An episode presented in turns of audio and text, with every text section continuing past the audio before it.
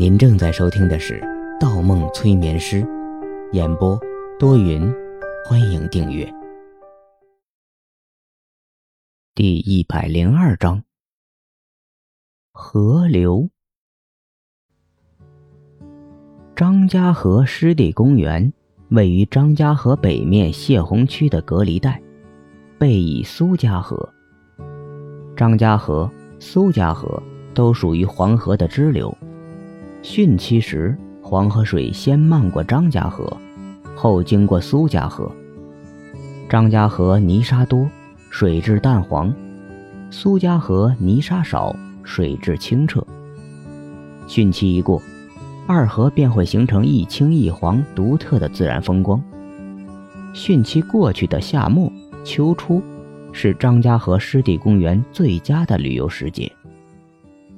读着这段文字，方墨脸上的笑容僵硬了，脑中回荡的全是药宝山曾经说的另外一句话：“大河泥沙多，鱼少；小河清澈，鱼多。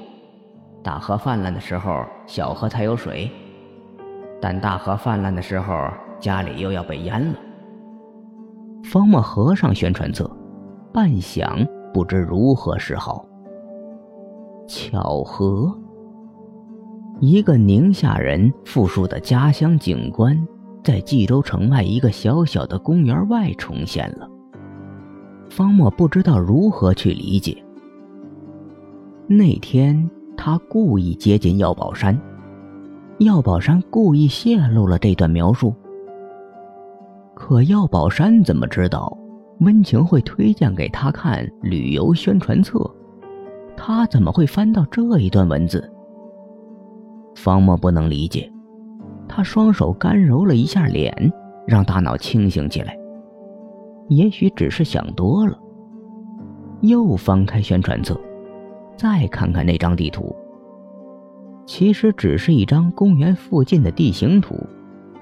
斜下角还有一座山丘，北面是一座面积不小的湖泊。这些都比那两条河流组成的图形要显著很多。药宝山没有提到过吧？目光一闪，方墨的心猛然被扎了一下，被地图上的一个红点刺痛了。那是两道河流之间的一个自然村落。笑话，药宝山是绝不可能指引我去这个地方的。心底划过一道自嘲，方墨一愣，整个人从沙发上滑了下来。他又扫了一眼宣传册，手中一用力，将册子揉成一团，狠狠砸向窗户。外面依旧风雨大作，刮得窗户咣咣不停。偶尔落下几道闪电，闪的那厅一明一暗。房间里静悄悄的，方墨头靠在沙发坐垫上，情绪崩溃了。无论药宝山什么身份，无论药宝山是不是故意暗示他，他都无法躲避一个事实：药宝山这件事情已经成为了他此时此刻的心病。砰砰砰！这个时候，脑海中传来一声声嗡鸣声，脑袋好像多出了一根弦，那根弦不知被什么东西撩了起来，来回震荡着。方墨明显感觉到那声音已经传递出了他的身体，甚至他眼前看到的所有事物都开始如水纹一样波动。方墨掐住自己的喉咙。才感觉那根弦轻轻放慢了一点节奏，而也只是一点而已。他快速爬到木柜前，取出装有高锰酸钾的小白瓶，兑了一杯浅红色的水。水杯刚到嘴边，他又觉着不舒服，又往水杯里加了些黑色晶体，直到整杯水泛起紫色的荧光，他才一饮而尽。喝完后，方墨猛喘了几个深呼吸，全身瘫在地上，才轻松下来。不仅脑子清醒了许多，连腹部的疼痛都明显好转了。好神奇的溶液！手里转着小白瓶，他若有所思。已经记不得是从什么时候起染上了喝高锰酸钾这种强氧化性溶液的习惯。大学前，大学后，为什么会对这种溶液产生兴趣？为什么这种溶液对他有奇效？方墨摇摇头，这些都不重要，重要的是他每次喝完。虽然口腔和嗓子烧得一片火辣辣，但身体却感觉像被重新焕发了一样，尤其是大脑。小白瓶的重量最近轻了许多。回头想想，他还是有些后怕。原先闻一闻都可以改善自身的状况，到现在需要饮用很重的浓度才能有所感觉。他明白。自己对这种东西的依赖越来越高，明白自己越来越接近危险的边缘。国内倒没有一例喝高锰酸钾溶液致死的病例，但长期饮用强氧化剂，体内的器官一定会出现病变吧？方墨又掂了掂小白瓶，他清楚的记得。过去有一段时间都已经远离了这种可怕的怪食癖，可最近到底发生了什么事情，让他一次又一次回到了原来的节奏呢？他想不起来，最近与过去到底有什么不同。他将瓶子收进木柜，又拿起沙发上的毛巾被擦干净全身的汗水，最后。他走到窗户旁，捡起那团宣传册。没有办法的事情，与其胡思乱想、被心病困扰，不如去看一看，瞧个究竟。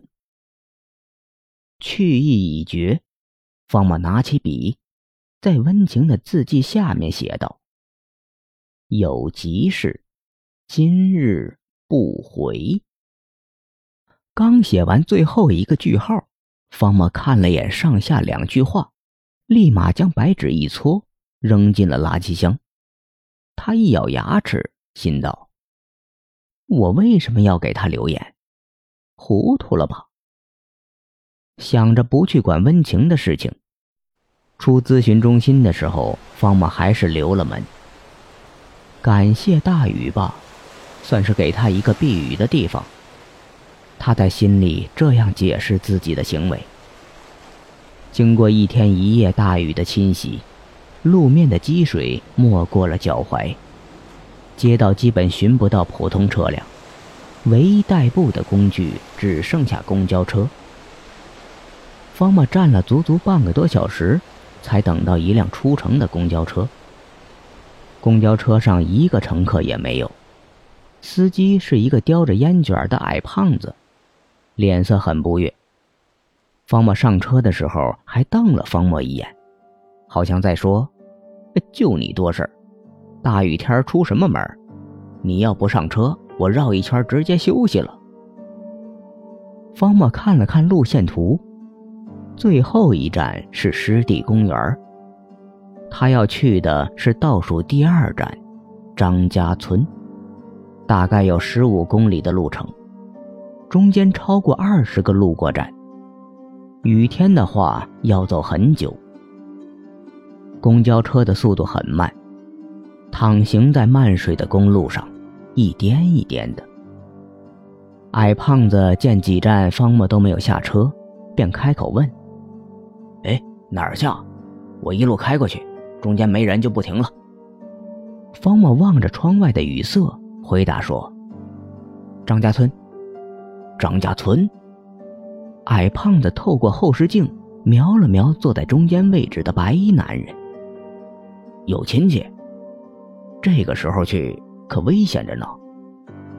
危险！方墨转过头，也通过后视镜打量起驾驶座上的矮胖子。他注意到一个细节：矮胖子口中的香烟始终没有点燃，只是咸在嘴里，像棒棒糖一样嚼着。方墨问：“有什么危险？”矮胖子冷哼一声：“哼，那里是他先去，现在又下了暴雨，你说呢？而且那里应该没有几个人住了吧？”方墨眯起眼睛，忽问：“司机师傅，你怎么对那里这么熟悉？”